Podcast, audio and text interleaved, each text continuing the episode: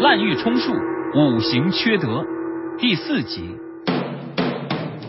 南郭处士善吹竽，闽王打假数第一。砖头瓦块烂石子儿，开块硬的都叫玉。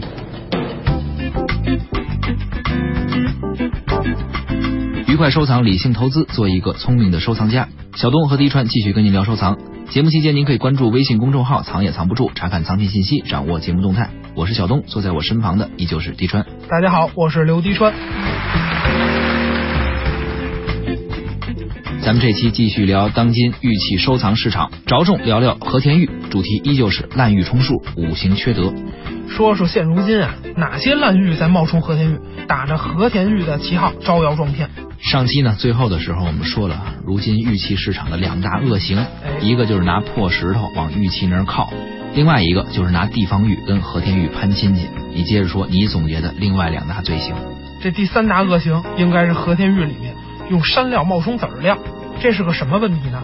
其实啊，在老古玩行里，或者说在古代，反正是清代以前吧，嗯，我们说和田玉就是说和田白玉的籽儿料，那其中好的它叫羊脂白玉，是形容它温润，像这个羊的脂肪一样，像羊油一样。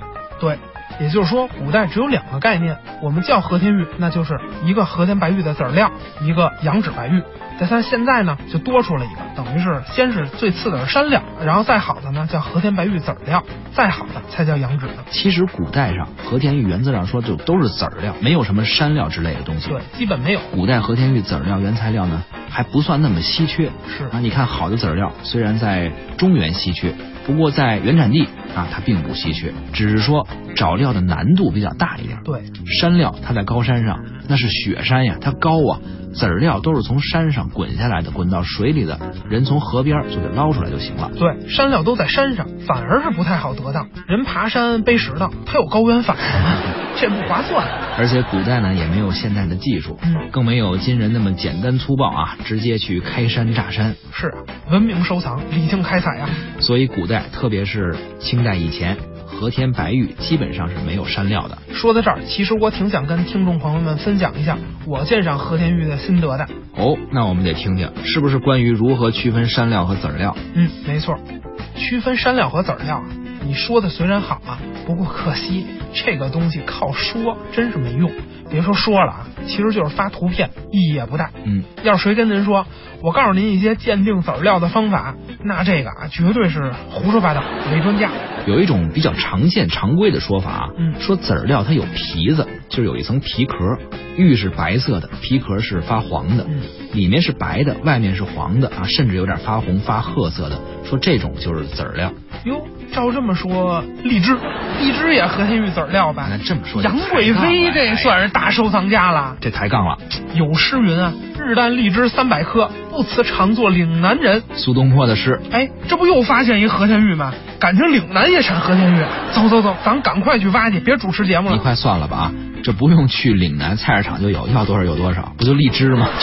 你看看，说正经的啊，你说的所谓的鉴别山料、籽儿料的方法，这就是典型的伪专家加奸商的组合骗局，组团忽悠啊！可不？那他为什么非要深化有这么一个皮壳的概念呢？为什么说有皮壳就是籽儿料呢？哎，因为这个籽儿料的玉质比山料好，那肯定啊但是这个玉质它没法造假呀，嗯，可是皮壳它好造假。等于他就是造假这个皮壳，把山料弄上这么一个皮壳，告诉你是籽儿料，没错，因为它这样可以实现它造假的目的。所以他就反复的说，哎，有皮壳是籽儿料。对，它就深化这样一个概念。嗯嗯嗯嗯，但是这么做呢，我认为它太可恶了。嗯，它不是卖个一两件假货，而是直接改变了当代和田白玉玉雕的雕刻风格。哎，你说到这儿啊，我想到，你看这皮壳啊，嗯籽儿料有，山料没有。嗯，古代我们雕玉的时候，皮壳都得去掉哈。是现代人为了怕人质疑这东西是山料，就把皮壳留着。刚才也说了嘛，是一个强化一个概念，嗯说怎么都得留点皮子，让人看着觉得是籽儿料是啊。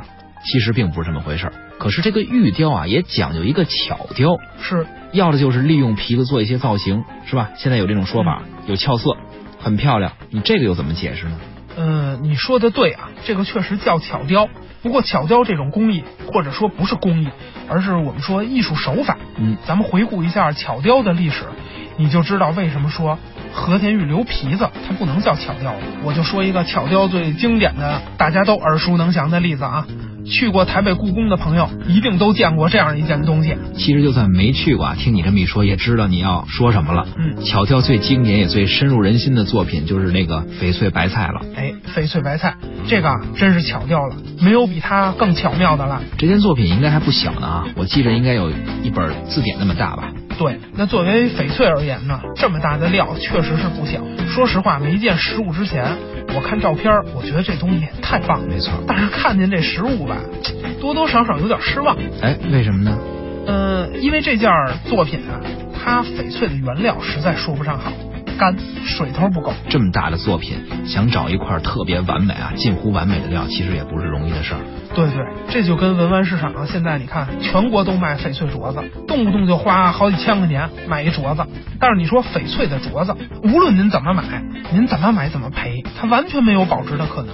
那咱们说回到这个白菜，嗯这么大的一个料啊，即便是皇上家用的、御用的，也不一定是特别好，因为对，太大了。不过呢，你说这件东西雕出来它为什么那么好？嗯，光绪的瑾妃娘娘家里陪嫁，这必须得带着它。对呀、文物南迁的时候去台湾，嗯那么多文物都没带上，偏偏就带上了这个翡翠白菜。是啊，你要说这年份，这才到光绪，嗯这可还不到一百年呢，就当时还没到一百年，丢了谁？为什么都没有丢了它呢？就是因为它这巧雕呗啊，是本来绿的地方料干，白的地方呢又太多了嗯，不是什么特别好的材料，就是因为它设计的很好，所以呢就成了台北故宫的镇馆之宝。对，这说明一个什么问题？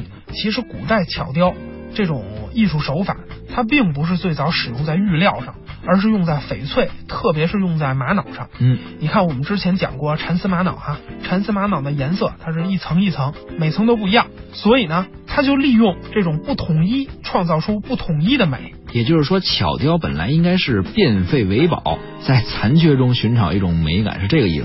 可是你看啊，现在的工艺为了让人觉得啊这是块籽儿料，那就得先留下一块皮子。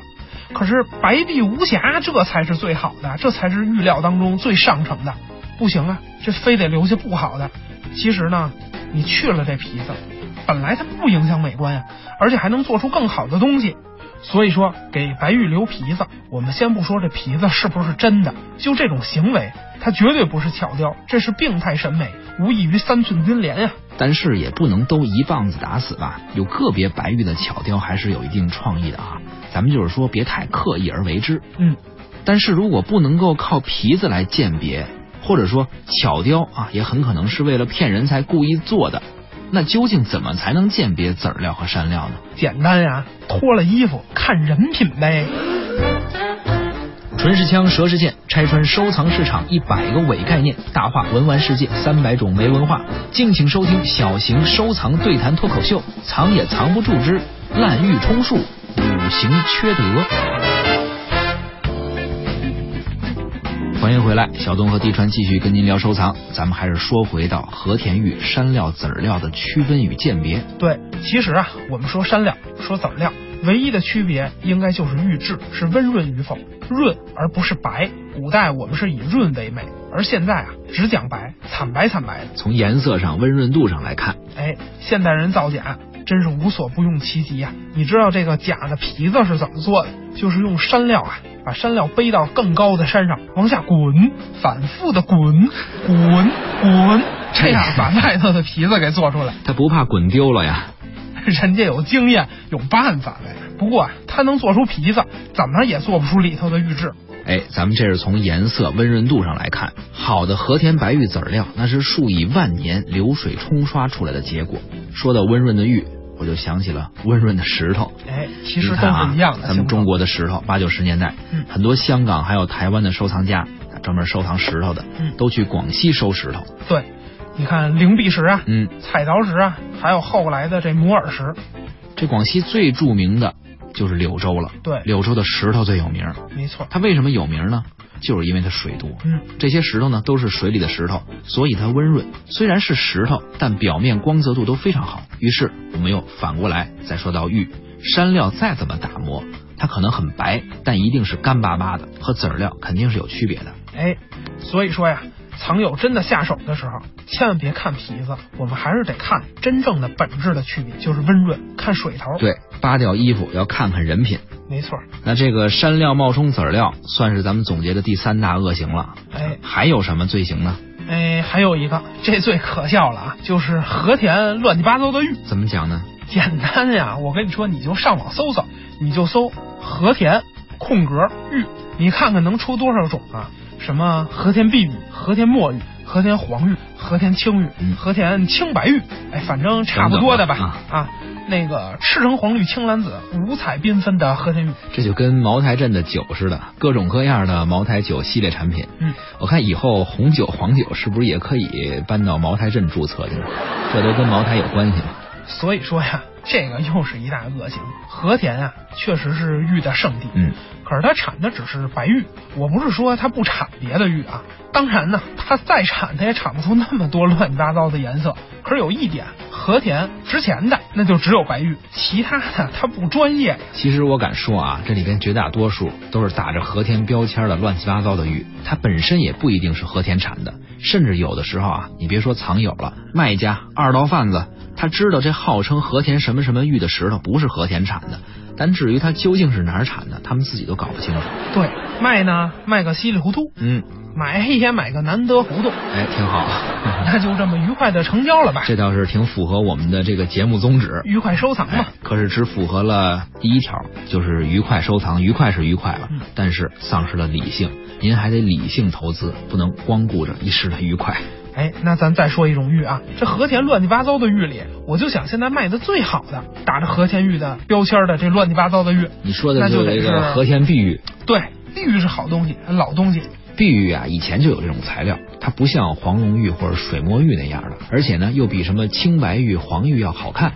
对。不过碧玉它不讲产地，它不像我们说羊脂白玉，就只有和田产，别的地方不产。那个可是没办法呀，现在市场上和田这个金字招牌早早的就给炒出来了。你再说别的地方，藏友不认，你普及半天，人藏友直接推门去隔壁家买那个正宗的和田碧玉。不过你知道这碧玉有什么问题吗？嗯，啥问题啊？碧玉的料倒是很多啊，当然也是相对而言的。不过我看以前碧玉人家可都是做瓶子的，当然了，白玉也有做瓶子的啊，但是碧玉好像只做瓶子。对，碧玉的玉质啊，当然它没有白玉好，不过它好在它料大。那既然料大，肯定得做大的呀，不能大改小，那就是糟践材料。这咱强调一下啊，碧玉的玉质虽然没有这个白玉的玉质好嗯，但是碧玉的玉料比较大，所以呢，这两点其实就限制了它的价值空间。没错，不过呢，现在白玉普通人是买不起了。碧玉价格也上去了，做个手镯，做个手把件儿，雕个牌子，佛、观音、关公，依旧是这些电脑里有的哈，文玩机藏友喜闻乐见的恭喜发财的题材吧，等等，反正那碧玉这料啊是越做越小，哎，小家碧玉，哪儿跟哪儿啊？好好的材料，哎，你整雕做大瓶儿，几万、十几万，甚至几十万，这没人买呀，算了，都改小吧。这真是太可恶了，毁了多少好料啊！以后你再找这么大的料就没有了，你去哪儿找？哎呀，罪孽，这个真是罪孽呀！穷人美，恶俗了自己，害苦了后人。文玩市场啊，要是这么繁荣下去，我跟你说啊，一定会断送传统审美观一脉相承的中国工艺美术史啊！是啊，巧妇难为无米之炊啊！到时候你想做了却没材料了，怎么办？别最后只能雕橄榄核了。哎，说到这儿，我得说一句，藏也藏不住。无论将来啊会在多大范围内招来多少谩骂和多少口水，我们也依然要跟这种穷人美的文玩市场做抗争。好，不过这期节目时间呢也差不多了。市场上滥竽充数的故事太多了，南郭先生的身影闪现在全国大大小小的文玩市场里。对，就在我们身边，请擦亮眼睛。那么滥竽充数、五行缺德这个话题，我们就要告一段落了。